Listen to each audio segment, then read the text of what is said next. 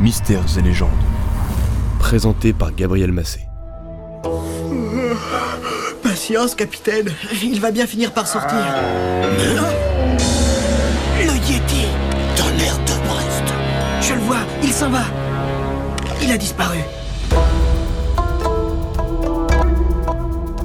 Que vous soyez comme moi tintinophile ou simplement passionné par les mystères et les légendes de notre belle planète, vous avez sûrement déjà entendu parler de cette créature mystérieuse et velue, solitaire et cachée peut-être dans les montagnes de l'Himalaya. Oui, je parle bien du Yeti, terme qui signifie homme sauvage en Sherpa.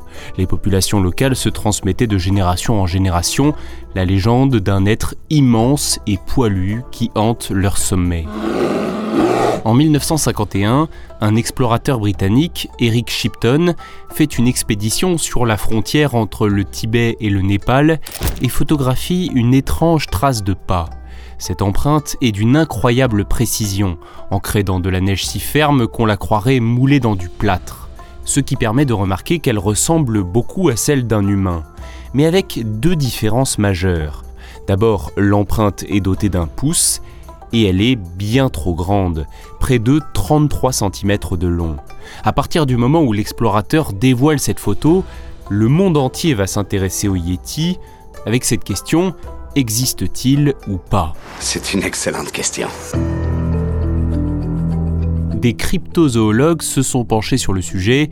Il s'agit de scientifiques spécialisés dans l'étude des animaux cachés ou fabuleux, des formes animales encore inconnues au sujet desquelles on possède seulement des preuves matérielles jugées insuffisantes ou des preuves basées sur de simples témoignages. L'un des fondateurs de la cryptozoologie n'est autre que Bernard Heuvelmans. De nationalité belge, il est l'ami d'un dessinateur que l'on connaît bien, Hergé. C'est lui qui a fourni toute la documentation sur le Yeti afin de l'aider à réaliser la BD Tintin au Tibet, sortie en 1960. Voilà pour le fun fact du passionné. Bernard Heuvelmans a ensuite légué toutes ses archives, toutes ses recherches au musée zoologique de Lausanne en 1999. Le directeur de ce musée, Michel Sartori, est lui-même cryptozoologue. Pour lui, le Yeti fait partie, je cite, de ces êtres vivants dont on n'a que des preuves indirectes de l'existence, via des traces, des restes, des crottes et des témoignages. Oh, et puis tonnerre de Brest, y a qu'à suivre cette piste, nous allons bien savoir. À défaut de pouvoir prouver son existence, le Yeti aurait toutefois des cousins partout à travers le monde. Chaque région du globe prétend posséder sa propre espèce d'abominable homme des neiges. Le plus célèbre cousin du Yeti, c'est Bigfoot en Amérique du Nord, appelé aussi Sasquatch, et popularisé par le cinéma et les séries américaines comme The Newsroom par exemple. Il s'instruit sur le Bigfoot. Et d'ailleurs, c'est ça qui était dans les tabloïds dans le temps. Le Bigfoot, Elvis ressuscité, et maintenant on a remplacé.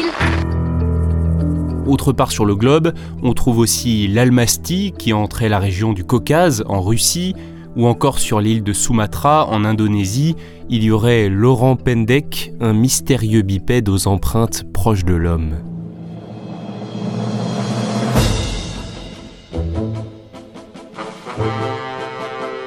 En 2012, Brian Sykes, un professeur réputé de génétique humaine de l'université d'Oxford, a décidé de lancer un appel international pour récupérer des échantillons de toutes ces prétendues preuves, dans le but de procéder à des analyses génétiques.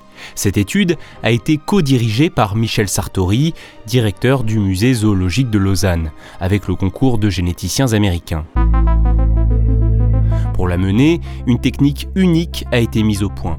Une technique qui permet de retrouver des molécules d'ADN mitochondriales dans la gaine du poil. Pour chaque échantillon de poil, ils ont recherché le gène 12S, un gène suffisamment bien typé pour savoir si l'on a affaire ou non à une espèce connue.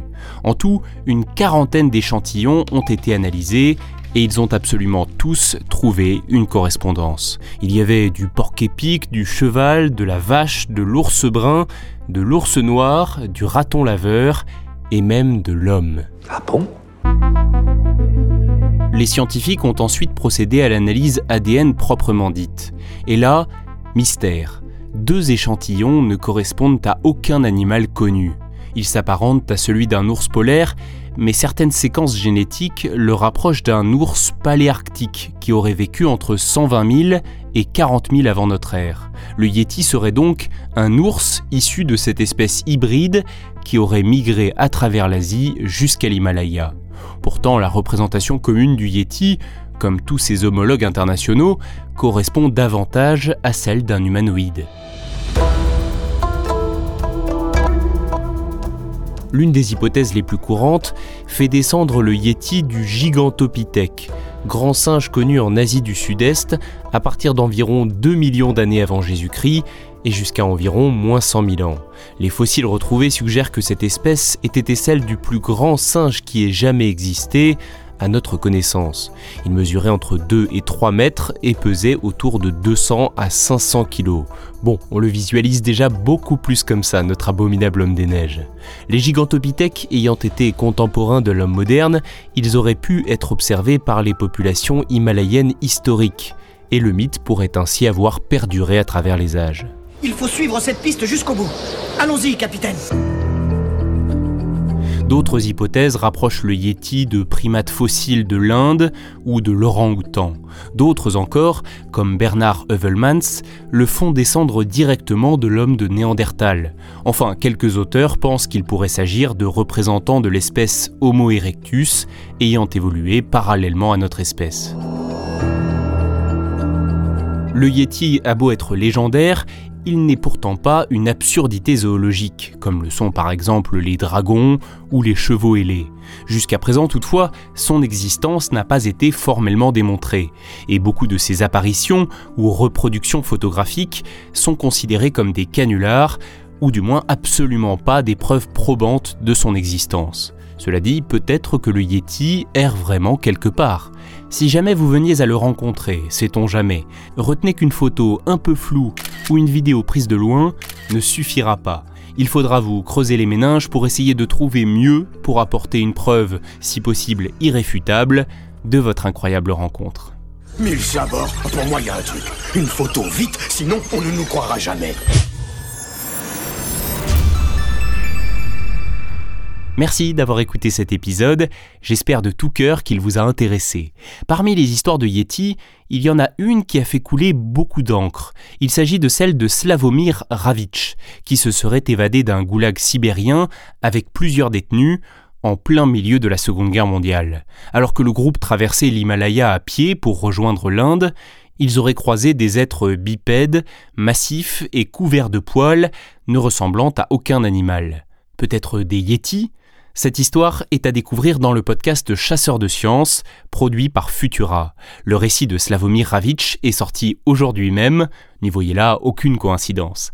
Pensez au passage à leur laisser un like et à vous abonner, et quant à nous on se retrouve très bientôt pour un nouvel épisode de Mystères et légendes. Ciao